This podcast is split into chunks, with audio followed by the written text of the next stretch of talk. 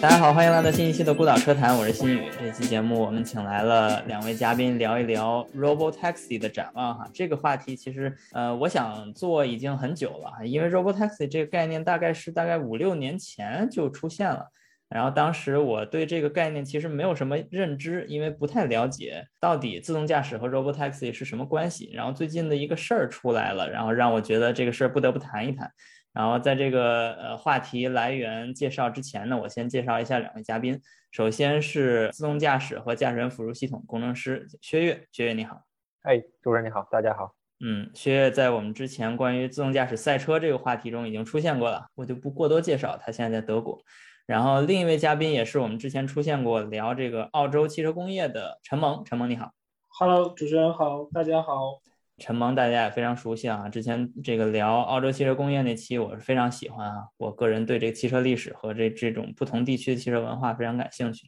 然后他之前呢在泛亚、在澳洲的通用都工作过，然后还参与过这个自动驾驶研发的工作，所以相信这期节目也非常适合他的胃口。OK，然后我们来聊一聊我刚才说的这个话题来源是什么话题呢？就是在今年。呃，应该说去年哈，现在是二零二二年在录制的时候，然后在去年二零二一年的十二月十九号，呃，出了一个大事，就是 Cruise 这家自动驾驶公司呢，它的 CEO Dan Amon 被通用它的母公司裁掉了，而且这是一个很突然的一个袭击，就是大家可能都没有意识到它会被搞掉，然后突然一下他就离职了。在这个通用汽车持股多年的 Cruise 公司即将实现 IPO 上市的时候，这个 Dan Amon 选择了或者说被裁掉了。然后这这个通用当时也没有做出为什么要把它裁掉的这个原因哈，所以这其实是一个很突然的事情。然后我想先听听从这个内部员工的视角，陈萌你怎么看这个问题？你在当时怎么知道的这条信息？OK，没问题。那那天那个在群里面讨论到这个事情的时候，我立马在内网上面搜了一下 Dan Amon，呃，通用台用的是那个就是 Office，然后我们就在那个那叫什么 Teams 上面，然后搜了一下 Dan Amon 这个人，一下子就消失掉了。这是一件非常奇怪的事情。对，因为按照通用的那种流程体系的话，一个人如果离职的话，他的名字至少在系统里面可能还会存在个几十天，甚至更久。因为我最早在泛亚离职的时候，我同事跟我说，在我离职之后，大概可能四五个月，然后我的名字还能在当时的系统里面搜到。对对对，嗯，所以说这是一件手速非常快的事情，手速非常快。当阿曼，然后当天被宣布 dismiss 掉，然后当天他就从系统里面消失掉了。所以说，这里面就可能会有一些，你肯定会有很大很是有很大的政治利益的。然后，而且当阿曼这个本身，我知道从二零一七年 GM 收购 Cruise 开始，他就是被嗯派往那个 Cruise 当 CEO。从二零一七年，然后一直到现在二零呃二一年年底，然后他带领 Cruise，然后做大做强，嗯，然后做到快要 IPO 了，OK，然后在。临门一脚的时候被 Mary Barra 也是 President 给踹掉了。对，陈萌，所以这里边我想插一个问题哈，就是你刚才说到一个很关键的信息，就是 Dan Amon 是被派到 Cruise 的。对，那就是说他本身并不是 Cruise 的原始的那个成员。啊，不是的，不是，他在那之前的话也是在 GM 里。然后网上一直都有流传的，就是丹阿曼当年跟 Mary Barra 在一四年，就是前任的 CEO，GM 前任的 CEO 卸任之后呢，然后这两个人都是下一任的 CEO 的有力竞争者。嗯，但是呢，就是丹阿曼没有就是上位，我觉得 Mary Barra 可能跟他私下里达成了某种协议，虽然说你没有上位，然后这个机会归我了，但是呃，我也会非常丰厚的对待你。嗯，非常优厚的对待你，然后后来也证明他们确实可能当时有履行这种私下里的承诺，然后 Cruise 被收购了，那丹阿曼就被派到 Cruise 了啊。丹阿曼本身的话，他并没有什么太多的 technical 背景，他是做金融财务出身的。哎，这个非常符合通用系的这些领导的特点啊，基本都 MBA。对对对，要要有 MBA，要有 MBA。但是反过来说的话，GM 本身也是一个。非常讲出身的地方，嗯，你如果说这就是 Mary Barra，他是土生土长 GM，从从从毕业就在 GM 开始干起来，嗯，然后一步步就是他也做过产品，也做过开发，然后也做过工程师，然后慢慢慢慢的走到最前端来带领整个公司的。但丹阿曼的话，他是纯粹就是金融出身，没有太多的技术背景。对，嗯，所以我觉得当时可能也是有这种考虑吧，然后没有让他上位。但 anyway，他凭借着就是没有什么技术背景，但却带领着一家技术公司，然后 Cruise。在我心里面，就是如果说全世界要挑出三家公司来代表自动驾驶技术的发展的话，那我觉得 Cruise 肯定是能够排得上号的。嗯嗯，是。然后咱们去理解一下哈，这个在自动驾驶领域，基本上现在都有一种小公司靠大公司的那么一个模式哈，就是 Cruise 是一个很典型的，直接被通用收购了。那如果有这种现象存在，我们就不得不去考虑这种为什么我们今天要聊 Robotaxi 呢？其实也是这么思路的，就是 Robotaxi 它是一种自动驾驶技术的商业化的方式。这个 Robotaxi 顾名思义哈，就是用这个机器人 robot 去开一个 taxi 出租车，对吧？那就是机器人出租车。那机器人出租车它是一种出租车的延伸或者新技术的这种落地形式，但是出租车是不是一家车企需要做的呢？以我们目前的认知，哈，出租车不是，出租车是出租车运营公司干的事情。车企跟出租车公司的关系很简单，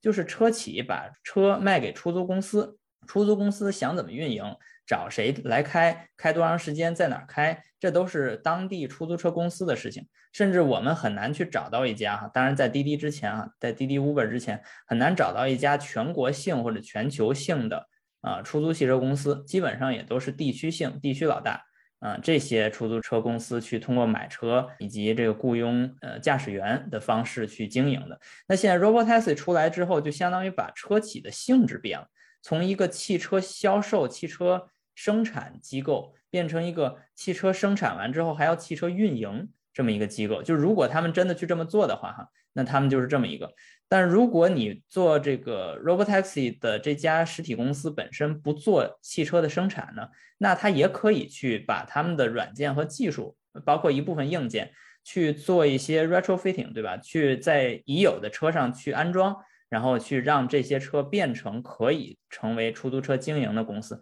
那这些公司也就成为了相当于新时代的出租车运营公司，所以这也是一种可能性。但是 Cruise 在这里面呢，它是两个身份都包括，就是一方面他自己去运营一些可能不是通用的车，然后另一方面他又属于通用，所以这其实是一个在我看来哈一个潜在的矛盾点，就是它到底该以怎样的方式。呃，又是通用的，又相当于又是世界的，它应该怎么？这个我想听听你怎么看这个问题。我觉得就是 GM 在收购 Bruce 之初，我觉得他肯定是想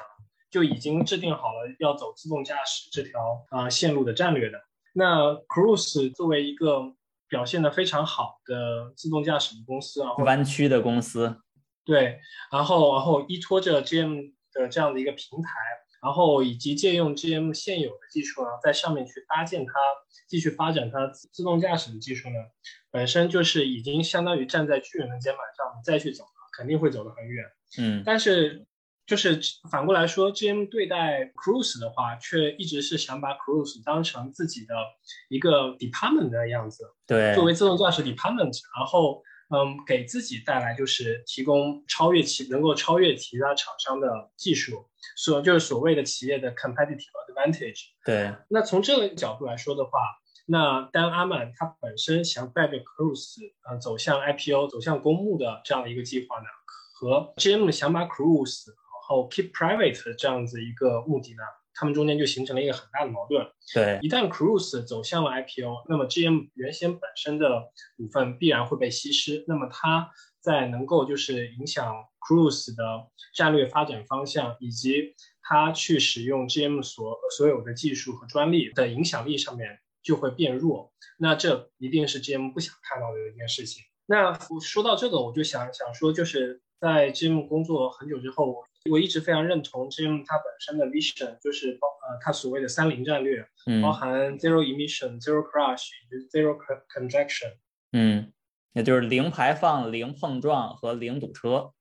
对对，就是它所谓的三零政策。嗯。那么在这个角度上讲呢，GM 发展自动驾驶其实是很符合公司战略的一条一条路线。Cruise，然后它如果这就要讲到，呃，然后就要讲到 Robotaxi 本身，我觉得它是一个能够帮助从整个社会的角度来上来说，去解决 Zero Crash 和 Zero Congestion，就是零碰撞和零拥堵，对对的一一个一个解决方案吧。不能说它是一个整包方案，但它我觉得它是一个很好的路径。对，那但是 GM 它。依然想要把 Cruise，然后作为一个自己私有化的部门，而不是让它去走走向公开，然后把它这个技术去提供给社会，然后提供给 Robot Taxi 这样子一个应用。那我觉得是在我个人看来呢，其实是有一点点跟他自己的三菱战略相悖的一个决定。这样说也有道理，对，这样说也有道理。嗯，这这是就是怎么说呢？相当于我所观察到的东西，然后我所体会到。我自己想了一下，嗯，我觉得可能不太妥当。对，但是对，就是我们现在看到这种矛盾，其实已经植根于现代商业文明的这种基本的逻辑了。就是一家公司的建立到底是为了自己还是为了别人？因为如果你不 go public，那你永远属于股东，对吧？属于这种就是小的小范围的股东。如果你 go public，那你就属于大范围的股东。从很大程度上，你 go public，你股价还很高，这件事儿就已经让这个股东董事会这群人就已经没有什么资格再去指导这家公司的未来了。那现在如果 Maribara 他作为这个股东的这个主要的这个代表人物，去呃让 Dan Amon 这种小公司或者叫部门的呃领导去撤职，那其实还是反映了这种老商业逻辑的一种思路。是的，是的，我我其实也非常能够理解 Mary Barra，他毕竟作为整个 GM 呃的 President 的话，他他也是他他作为 Board President 的话，他更多的要考虑到作为整个 GM 的背后的投资者和股东他们所得的利益。那么从他的角度来说的话，我把 Cruise 作为 GM 的自己的一个秘密武器，能够给 GM 带来的利益肯定是大于让 Cruise 然后走向 Public。然后走向个公有化，然后这样子能够给 GM 带来的利益大一些。哎，对，这里就说到你说什么叫秘密武器呢？我觉得这就需要交代一个背景，就是通用在使用 Cruise 这件事上，除了让 Cruise 自由的成长去做 Robotaxi 以外，嗯，他还把 Cruise 自己的一些功能就融入了通用的高端凯迪拉克的开发上，这里边就包括比较。成熟的 Super Cruise，还有后面要推出的 Ultra Cruise，是的，是的，你你说的非常对。然后在那个，当然 Super Cruise 可能呃跟 Cruise 这家公司本身联系并不是很大，因为 Super Cruise 在一八年的时候就已经量产，但一七年的时候，然后 Cruise 这家公司然后才被收购进 GM，但是 Ultra Cruise 跟 Cruise 这家公司已经有着密不可分的联系了。嗯，Ultra Cruise 的话，其实就是 GM 的下一代的所谓的 L 三的自动驾驶解决方案。然后它是在 Super Cruise 的基础上面，然后进一步加强了整个感知以及算力，所以它能够给就是给驾驶员提供更舒适的一个自动驾驶环境。然后呢，相当于是 GM 目前的一个主要发展的路径，从 L 二变成变到 L 三。那么它使用了 Cruise 这家公司的技术，那它必然也肯定会希望。那 Cruise 作为自己的我前面说的秘密武器，然后继续给自己提供后续的从 L 三到 L 四这样的一个发展路线，而不希望就是他也希望自己在这个 Cruise 未来的发展中能够有这样子足够的话语权去影响它，然后继续为自己所用。对这个逻辑，我觉得非常合理哈。就甚至说，我们为什么会买一辆凯迪拉克，不是比如说奥迪或奔驰？那可能就是因为凯迪拉克身上的一些特点。功能，嗯，或者用料，对吧？咱们无论你你的爱好是哪种爱好，但是至少是说这辆车有而其他车没有的，他买的是有稀缺性，对吧？那如果你这个稀缺性被 Robotaxi 所普及了、推广了。那就没有稀缺性，那就不买凯迪拉克，那就所有车都一样，那就没有区别。那最后通用可能是不是就该把凯迪拉克卖掉，或者把他们的 CEO 那个给拿掉，对吧？你总要有那么一天这样的决定发生，而这个决定在去年十二月份的时候就发生了。OK，咱们把这个呃背景先聊完了哈，咱们就再聊一聊关于自动驾驶和 Robotaxi 关系的一个事情。薛岳，我想问问你，你怎么看？作为这个自动驾驶工程师哈，你怎么看自动驾驶和 Robotaxi 的关系？对，其实这个话题也算是比较涉及面比较广、比较大的一个话题，因为自动驾驶本身就是一个非常大的一个领域。对，目前来说呢，其实真正做到这个高端，就是高级的 L 三加的这种自动驾驶来说，其实呃整个市场目前还是属于处在一个初级阶段，并没有在涉及更多的深层的这种细分的市场到这个级别。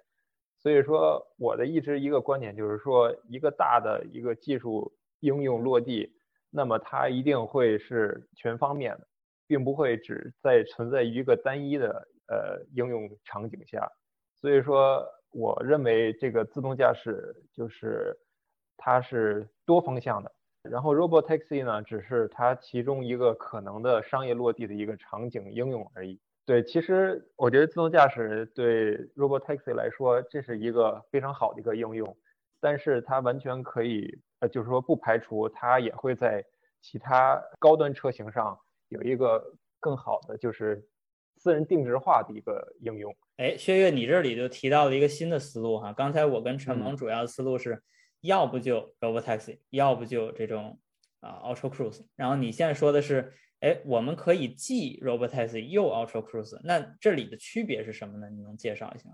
对，先说一个观点吧，就是我觉得 Robotaxi 和高端车型这种自动驾驶是可以共存的。怎么说呢？就是其实可以简单的理解成为它是一个对市场需求的一个高低级别的一个区分。嗯，其实就是简单来说，就是在没有自动驾驶之前，也有出租车，也有高端车型。那么人为什么会对这种两种技术或者两种类型都有需求呢？就是出租车，就是就是满足为了大家平时代步，对吧？对。呃，在城市内从 A 点移动到 B 点，很快的完成一个位置上的转移。对。那么对私家车的一个需求，其实就是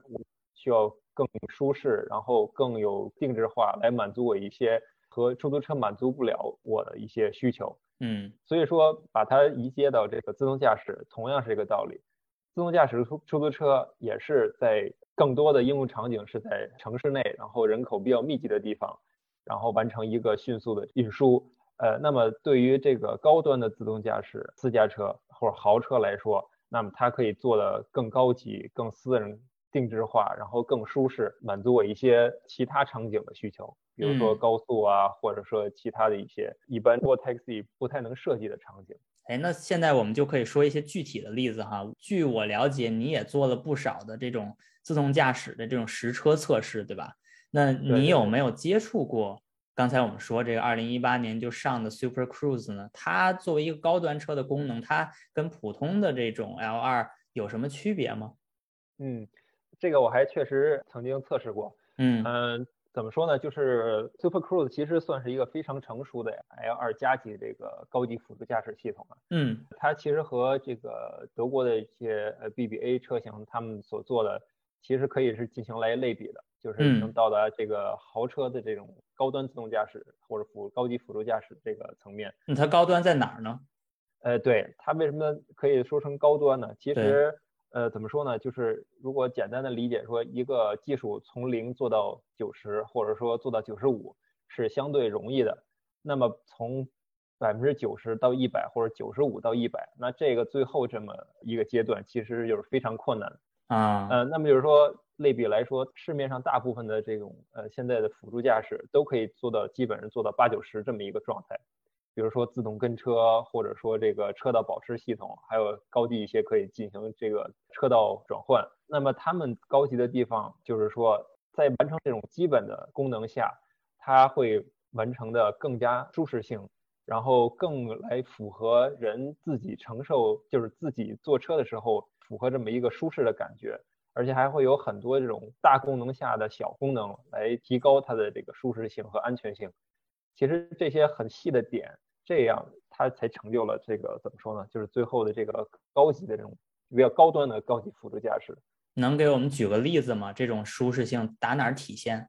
嗯，举两个简单的例子吧。比如说设呃设想这么一个场景啊，就是在一个修路的路段，然后有两条路，一般修路路段就是有这种金属护栏或者说这种水泥墩儿进行呃就是隔断嘛。对啊，然后路。一般来说也比正常的，比如说高速路要窄一些。嗯，那么一般情况下有可能，比如说右侧是走这种大车，走这种这种集装箱车，然后左侧一般走成小车。对，那么一般作为就是正常的人类驾驶左侧的小车道来说，并不是会完全始于这个路的中央，而是说会稍微多少偏近于这个外侧一点。啊，他想他想离这卡车远一点。对，离卡车远点，因为这大车嘛，因为这个左右摆动不确定性比较高一些。嗯，就是人为一种也是这种驾驶习惯，而且这种相当于说自我保护意识。嗯，那么这情况下，如果说你可以也学习这个驾驶员的习惯，呃，稍微往左偏那么一点，或者说就是离大车远那么一点，这样的话，你作为乘客来说，你的这个安全感和舒适性就完全要比你完全硬走这个道路中央要好很多。嗯，其实这是一个很小的细微的差距，但是在这种特定的场景下，给人带来这种驾驶的感受，就是会有很大的差别啊。所以这个 Super Cruise 就可以做到这个。对，这个其实它是有不光是 Super Cruise，还有一些其他的，比如说 BBA 车型的呃高端的辅助驾驶，他们有一种叫 Adaptive 呃 Lane Control。就是说自适应，呃，车道保持，就已经不是说完全的生硬的，只是我有一个固定的规划路线，就是走在道路中央，而是说它可能会学习，就是在人手动驾驶的情况下，它会，就是就是人工驾驶会选择一些它的这个路径，然后这样的话，在自动驾驶模式下，它会就是更接近于或者去模拟人在手动驾驶情况下的它的这个驾驶风格。嗯，呃，对，这样的话，其实它是一种迭代或者说自我学习的一种功能存在了。也就是说，当我的车在自动驾驶模式下，它会尽量和我开的驾驶模式是一样的。这样的话，其实我自己坐下来其实会更舒服。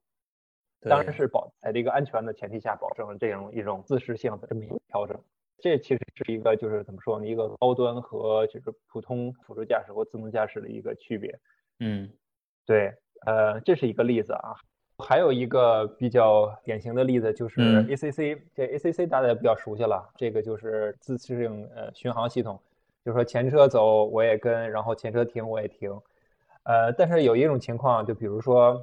呃，我本我车本身的车速比较高，然后前车是一比较慢的车，比如说一个大车开的比较慢，呃，这种情况下呢，一般我会超车，对吧？但是如果说我这超车道现在是有别的车在开，或者说因为这个道路的问题，现在不能使用这超车道，那么我会就是跟停在这个车的后面。但如果一旦这个车，比如说这个超车道呃空出来了，我可以开，那么一般的情况下就是再会去加速。但是比如说比较高级的一些呃这个功能，或者说它这个 ACC 一个下属的一个功能，就是它会提前判断这个超车道。是不是能进行呃就能使用？就是说，如果这超车道可以使用的话，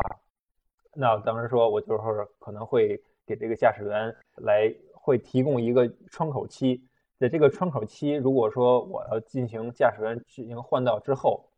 那么我这个速度不会说减的非常厉害，就是不会说马上进行减速，这样的话它会提供一个非常好的一个就是舒适度。如果我马上减速，我会这个就是顿挫感会比较强。但是如果说在这个窗口期内，我完成换道超呃超车，那么它会非常选择一种平顺的这个加速度和这个减速度，它就更接近人开车的时候的状态。对，就非常接近人开，就是其实人开车在这种情况下会怎么做呢？就是比如说我松开油门，然后等着这个超车道空出来以后，哎，我再超车。我不会说马上一脚油门干，呃，一脚刹车干到干到底，然后就跟在大车后边，不会这么开，对吧？所以说它就是也是一种更智能，或者说更符合人类驾驶习惯的这么一种呃一种功能。其实说这些我举的这个两个例子呢，就是都是在高级驾驶已经或多或少已经有应用了。但是说如果怎么说把它嫁接到这个自动驾驶，其实这个是下一步的这个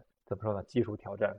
你说的刚刚第二个例子让我觉得就是 OK，它听上去真的非常棒，因为更接近人的驾驶习惯。但我也可以想象到背后的算法必然是更加复杂的，然后更加复杂也就意味着 OK，那它的就是不管是执行器啊，还是 sensor 啊，还是就是整个硬件设计啊，都要根据这个复杂度然后提升一倍，然后也这也注定了它，我觉得只能在就是豪华车。系列上面才能够被使用，对它得有这个前后脚雷达，这个它它会应用更多的成本。没错，对对对对对。其实我想补充的一点，也就是就是刚才我们大家都讨论的是在软件层面，就软件层面做到高端，其实它的成本，就是如果只从成本来说，比这个呃就是 Robotaxi 可能不会说有那么大的差距。但是如果做到更高端的这种自动驾驶，它对硬件的要求其实高。但是这个恰恰是这个对硬件这种高要求，它的这个成本其实会带来很大的变化。就比如说这个精准度，这个各种传感器精准度，包括之融合之后能不能达到这个厘米级别，甚至更低。啊，还有一个非常关键就是你的处理器的速度。这一般来说就是在。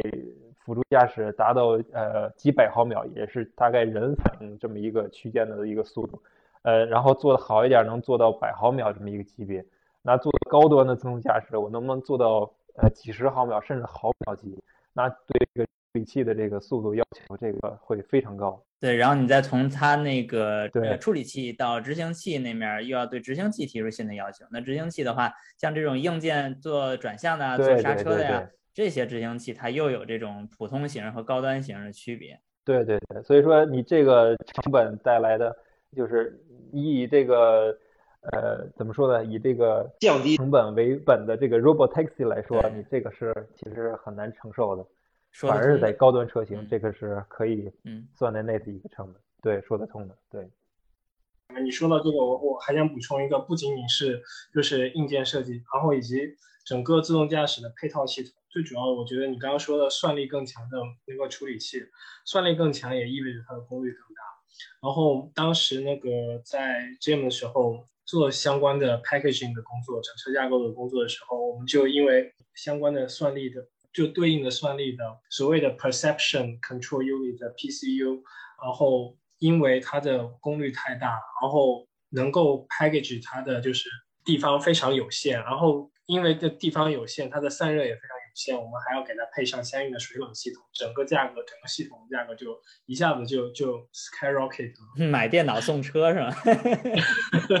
是买电脑送车，真的有种那种 水冷水冷的这个处理器散热，我的天！对你买了一台整车 size 的 Alienware 的，对对对，你你最好把那 Alienware 的那个 logo 也贴上得了。就把那个那个 Cadillac 那个标志换掉，然后换一个 Alienware 的标志上去。是的，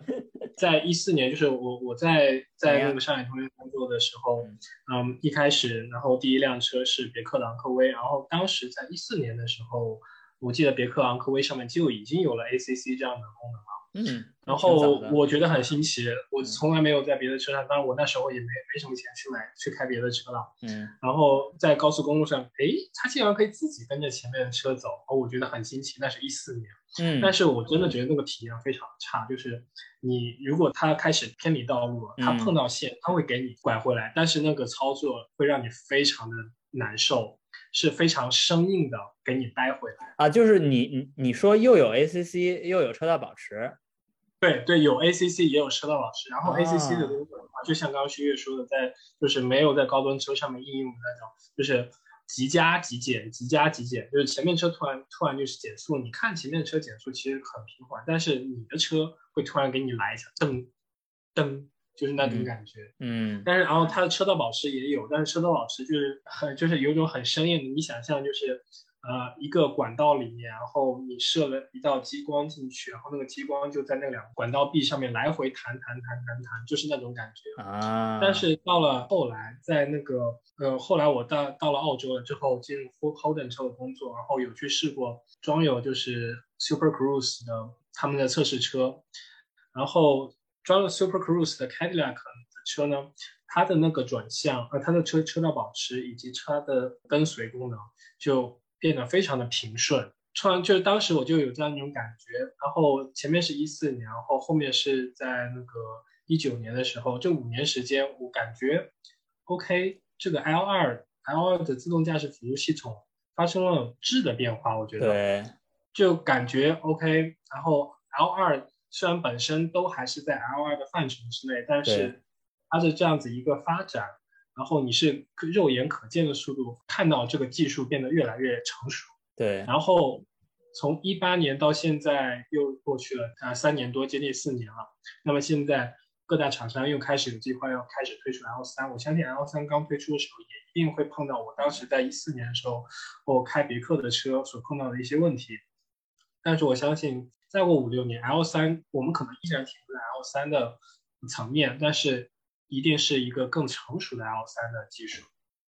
是这个例子还是挺有代表性的哈。我没有那么幸运，在二零一四年开到这个有 ACC 还车道保持的车。我第一次开到有 ACC 的车，还是在二零一应该是二零一八年的时候去日本那边才开到。但是并不是说我我生活周围没有这样的车哈，只是我正好没有这个机会开到。但是后来感觉那次是因为是一个 Subaru l a v o r g 那个车也是给我一种。呃，你可能觉得这是个新鲜玩意儿，但是你真的去依赖它，这个是不靠谱的。因为特别是我去北海道那块开，它有下雪，然后在下雪进隧道什么这些时候，它就有时候那个摄像头不能正常工作。因为当时 Subaru 还用了一种就是双摄像头的这个技术，它用的不是雷达，所以它又在这个识别上，它对于这个呃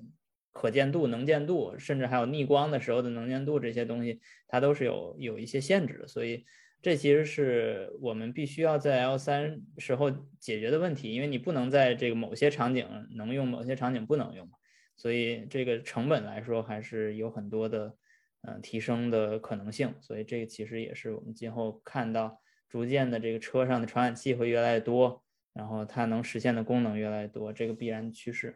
OK，咱们再聊一聊这个 Robotaxi 这块啊，最后咱们聊一聊这块儿。就是从自动驾驶这块儿，我相信从技术的演进，还有呃公司逐渐的壮大，这些我们都能看到。就是咱从中国以及其他地方吧，比如说二位分别是在澳洲和在德国，然后我现在在英国，我们在的这些地方，什么场景是适合 Robotaxi 落地的呢？陈梦，你先想一想。我之前。之前讲到 Robotaxi 的时候，我就在想 Robotaxi 哪里？我觉得肯定不适合澳洲这种大范围面积的乡村驾驶的场景。我觉得更多的应该是处在比较，比如说，呃，上海中环这样子一个呃区域内，或者是北京四环、四点五环这样子内部人口超级密集，然后用车成本极其的高，然后大家出行就是。如果你驾驶私家车在这些区域里面找停车位，然后或者是说拥有停车位，或者是说你去拥有这样一辆车，你拥有车辆的成本大于它给你带来的使用价值，嗯，那么我觉得这样的场景其实非常适合 Robo Taxi，Robo Taxi，然后自己它它可以随叫随到，然后完全满足你在这些区域内的用车场景，然后觉得它可以充分的利用你没有在利用它的时间，然后它再去。满足别人使用需求，嗯，我觉得这种场景是非常适合 Robotaxi 的发展的地方。嗯，是，学院，对，没错，我也非常同意。其实我还是挺难想象，呃，Robotaxi 在德国落地的，因为德国怎么说是就是私家车保有量还是非常高的一个国家，呃，而且呢，它这个大的城，即便是大的城市，它的人口密呃密集度也没有那么高。而且基本上都是就是居住都是分布在这个居住的这个密集度还是比较平均的，就是说大城市，呃，甚至周边城市、卫星城，或者说甚至周边的这个呃村镇，它的这个还是比较分散的。所以说像这么大的这种分散度，如果搞 Robotaxi，其实我觉得还是有一定难度的。而且再加上德国人对这个车本身的这个呃。怎么说呢？这种执着度，他更这个享受自身的这种驾驶乐趣，所以说这个在 Robotaxi 上这个观念上的这个转变，其实还也是有一定难度，就是也是说从技术到商业到观念都有阻碍，所以说，但是并不是说完全不可能，只是说，呃，我觉得相比来国内场景有限，对对对，国内的这种应用场景来说，我觉得还是呃可能性会小一些，对。对我，我觉得我在英国的感受哈，跟薛岳类似，因为我之前在就疫情之前哈，也去过几次德国，我我感觉从使用汽车这件事儿的角度上，在德国跟在英国是类似的，就是居住的地方跟上班的地方都不是人口非常稠密的地方，然后你要再说这种消费，比如购物或者说对吧，出行到底有多长时间是在这个城市里边人口密集的地方？其实很少，但是每个人拥有车的比例又很高，就是高到什么程度呢？就因为有一次我是租车，从这个斯图加特往北开，开到我们那个博士的一个试车场，就也挺远的一个地方，Boxburg。然后在这个过程中呢，我就发现这个路上基本上是没有一个说你可以站在那儿招呼能叫出租车的。然后正好赶上那天我的车坏了，所以我那天出租就是自己租的这个车坏了，我想在那儿找一个出租车带我去那个测试场，根本就不可能。就不可能招呼一辆车来，然后 Uber 呢也来不了，就 Uber 在那种地区根本不运营，也没有车在街上跑来跑去，就是像中国那些很繁华的地方，Uber 跑来跑去或者滴滴跑来跑去，它没有这种地方。然后甚至我这个车坏的那个地方呢，连手机信号都没有，没有那种三 G 网络或四 G 网络哈，只有那个二 G，就是还能打电话，就这还是不错的。就是如果连手机信就完全打电话都打不了的话，我可能这个车的救援我都叫不到。就所以在这种情况下，如果连二 G、三 G 都成问题，那你何况是考虑用四 G 或五 G 来实现自动驾驶呢？自己这个车定位，然后去跑到一些就厘米级的这个这种定位，去跑到一些很精准的地方呢？这个很难做到，对不对？所以无论是从使用角度还是从技术角度，其实整个呃这个用车环境里面用全面用 Robotaxi 去代替是不现实的。但是同时，我们也看到，就是在这种大城市，特别是中国的这种人口稠密大城市，在私家用车非常贵的这个前提下，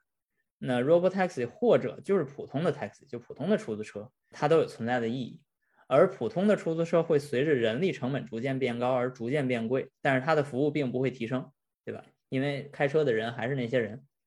所以呢，在这时候 Robotaxi 的加入呢，可能就会缓解一定程度上这种所谓叫基础建设。交通的基础设施的问题，所以我觉得这这绝对是我们看到的一种嗯最优场景。但是除了 Robotaxi 以外，其实自动驾驶还有可能是像我们刚才讨论的这个 Cruise 的另一种形态，就是成为 GM 从这种通用汽车这种公司的嗯一个豪车的主推的一个额外的功能。那这时候我们其实也可以看到一定程度的自动驾驶在一些场景中的出现。所以我就想问问二位，比如薛岳，你可以先说说，就除了刚才我们说的 Robotaxi，你觉得自动驾驶还有什么应用场景是这种这种豪车功能的自动驾驶？嗯，还有一个比较典型的一个应用，其实就是自动泊车。我觉得这个可能将来以后会成为也是豪车的一个标配吧。嗯。就是我我说的这个自动泊车，并不是说在马路边上，就是呃有一个停车位，然后就可以停进去，因为这种现在已经技术上可以实现了。啊，就找到一个车位让它自己停进去。对对对对，呃，我说这种自动泊车呢，其实是更多应用于这种停车楼或者是停车场这种完全自动泊车。怎么说呢？就是说，比如说我开到一个大型的购物商场门口，哎，我人下来直接进商场。那这车可以直接自己找到路线，找到停车楼，然后找到停车位停进去。然后比如说我购物完出来以后，我手机上直接叫个 app，或者通过其他设备跟我车进行通讯，然后它会马上又开到我的这个呃商场门口来接我。哎，这两个功能现在我们可以叫 AVP 和 Summon。对对对对对对，是的。AVP 叫 Auto Valet Parking，就是让服务生去停车的这个功能。auto，然后是 auto 的自动的这个服务生停车，然后那个 summon 就是叫传唤。对，没错。对，其实这个我觉得是更有应用意义，或者说这个它的场景会会非常普及以后，而且特别有范儿的一功能，对吧？哎，我这车停到这之后，我自己下车走了，很酷，很特别特别酷。这功能我觉得，要是我的话，我觉得如果说自动驾驶时代必须要到来，那我觉得这功能我想要，但是其他的。因为我我还是一个对于开车是有追求的人，所以我自己觉得开车这件事儿我自己想做，只不过停车这件事儿没什么意义，所以我就想交给车。停车是 真的一件让人非常烦的事情，我觉得。对，特别是找停车位这个工程，你去去大的 shopping mall 之类的。曾经有一个研究表明，就是说这个一个就好像是在不是德国，是忘了是哪个国家了，好像是。反正是欧洲的一个国家，就做过一个调研，就是说这个国家内平均每天找车位需要浪费多长时间？哎呀，这我觉得太正常了。我给你举个例子，我现在住在英国的比斯特，比斯特大家都知道是购物村，就那种特别大的那种奥奥奥特莱斯哈。我离那个比斯特村这个地儿只有开车五分钟的距离，但是就因为这个地儿一到周末都太火了。所以我去那儿大概五分钟，然后我真找到一个车位，在旁边的一个犄角旮旯或者一个很大的停车场里面找停车位，再去真正进入比斯特购物，可能又要花二十分钟，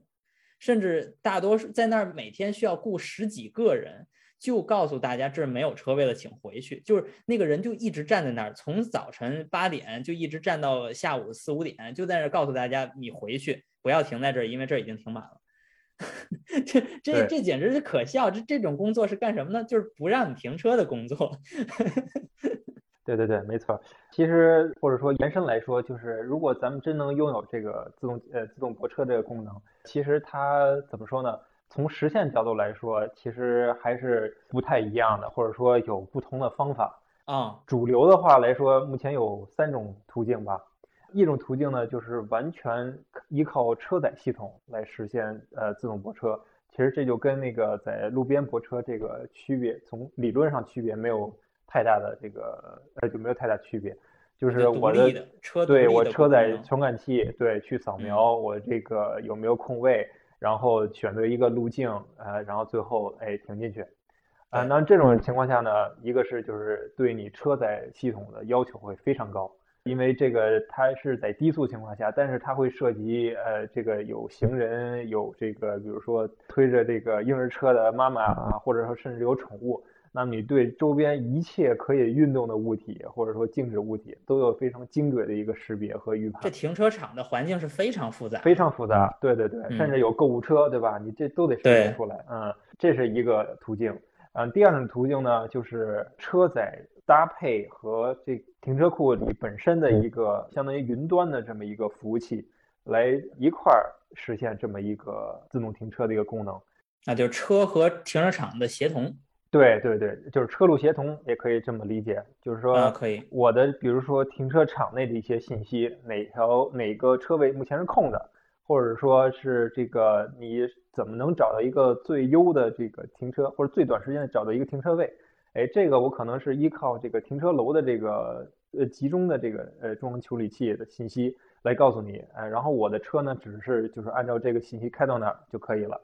哎，我记得这个在二零一八年的时候，博士跟戴姆勒有这么个展示合作，在德国。对对对，这个这个我一会儿一会儿还会提到。呃，就是 OK，嗯，对对，这种一种就是这种相结合的这种模式。哎，这种模式的优点呢，就是它可以呃降低我车本身的一些成本，呃，然后从而达到比较优化的这个或者说时间优化的找到车位这么一种解决方案。还有第三种呢，就是说完全依靠这个。停车楼或停车场，对，就是它给你提供所有的信息，甚至包括这个你的路径，你怎么开到那儿，它会都是把这个相当于这个你的这个路径的每每一个时段的这个位置都会精确的传给你，然后你只要是能开就可以了，对，就是完全不需要这个 perception，就是不需要你的感知，不需要你的路径呃规划。这是一个智能停车场，对，一个智能停车场。对，这个其实是对每单车的成本来说是其实是最小化的，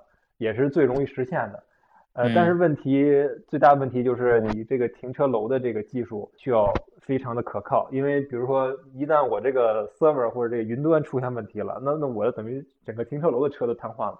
那就更尴尬了。就 是我就会想到一种情况，就是哎，我们这个停车楼啊是智能停车楼，欢迎大家来停车，结果发现里边出了个事儿。撞了一辆车，对，等于谁都出不来了。哎，这个保险公司就得问了，这个知道到底是谁该赔呢？最后发现不是不是哪一辆车的保险公司要赔，是这个停车场的保险公司需要赔。对，这个比较尴尬了。还有一个什么问题呢？就是我对这个所有车的这个相当于这个通信的协议需要一个非常高的这个一致性，就是说你所有的车你都得和我这个协议是一致的，也就是说。你这个所有的市场上的这个品牌厂商，不同的车型都得要匹配相同的这种协议，才能跟我通信。那么对这个，其实你整个行业的应用来说，呃，其实也是一个不小的挑战。这很难，我觉得很难。其实嘛，这这对对对 B to B 嘛。然后刚才你提到那个就是 Bosch 和戴姆勒合作那个项目，其实我就想放在这儿说。就是去年那个二零二一年那个慕尼黑国际车展，就是从原来的法兰国际车展吧，然后搬到慕尼黑第一届，哎，然后对它就是展出了这个首款这个自动泊车的这功能，就是呃博士戴蒙特合作那个功能。然后我当时也去看了啊，它的应用的这个技术呢，就是第我说第三种，完全依靠这个停车楼的云端的处理器。啊，他们还有摄像头。对，它不光是摄像头，然后激光雷达，然后包括你的这个云端的定位，它都包括在里面。对，然后相当于等于实时保持车和这个呃车库这么一个通信嘛，然后最后实现这么一个呃非常精准的一个定位，然后引导你的车到停车位。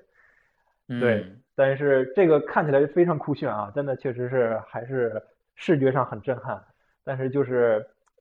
还是那句话，就是你把这个技术做出来。和你到商业落地，这还是中间还有很大一段距离的。就是技术成熟，并不代表最后也商业成熟，所以说这还是有很长一段路要走。但是说从它这个想象的应用场景来说，如果说以后真能做到这个非常成熟的这种自动驾驶泊车的那种功能以后，呃，就是不需要考虑我这个停车楼是完全的这个停车楼主宰，还是说我的车载，还是混合状态，我只要是往车往那一扔，我该干嘛干嘛。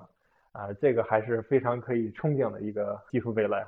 我也还是很 很期待的。对，你你说到这个自动泊车，从你刚刚开始说到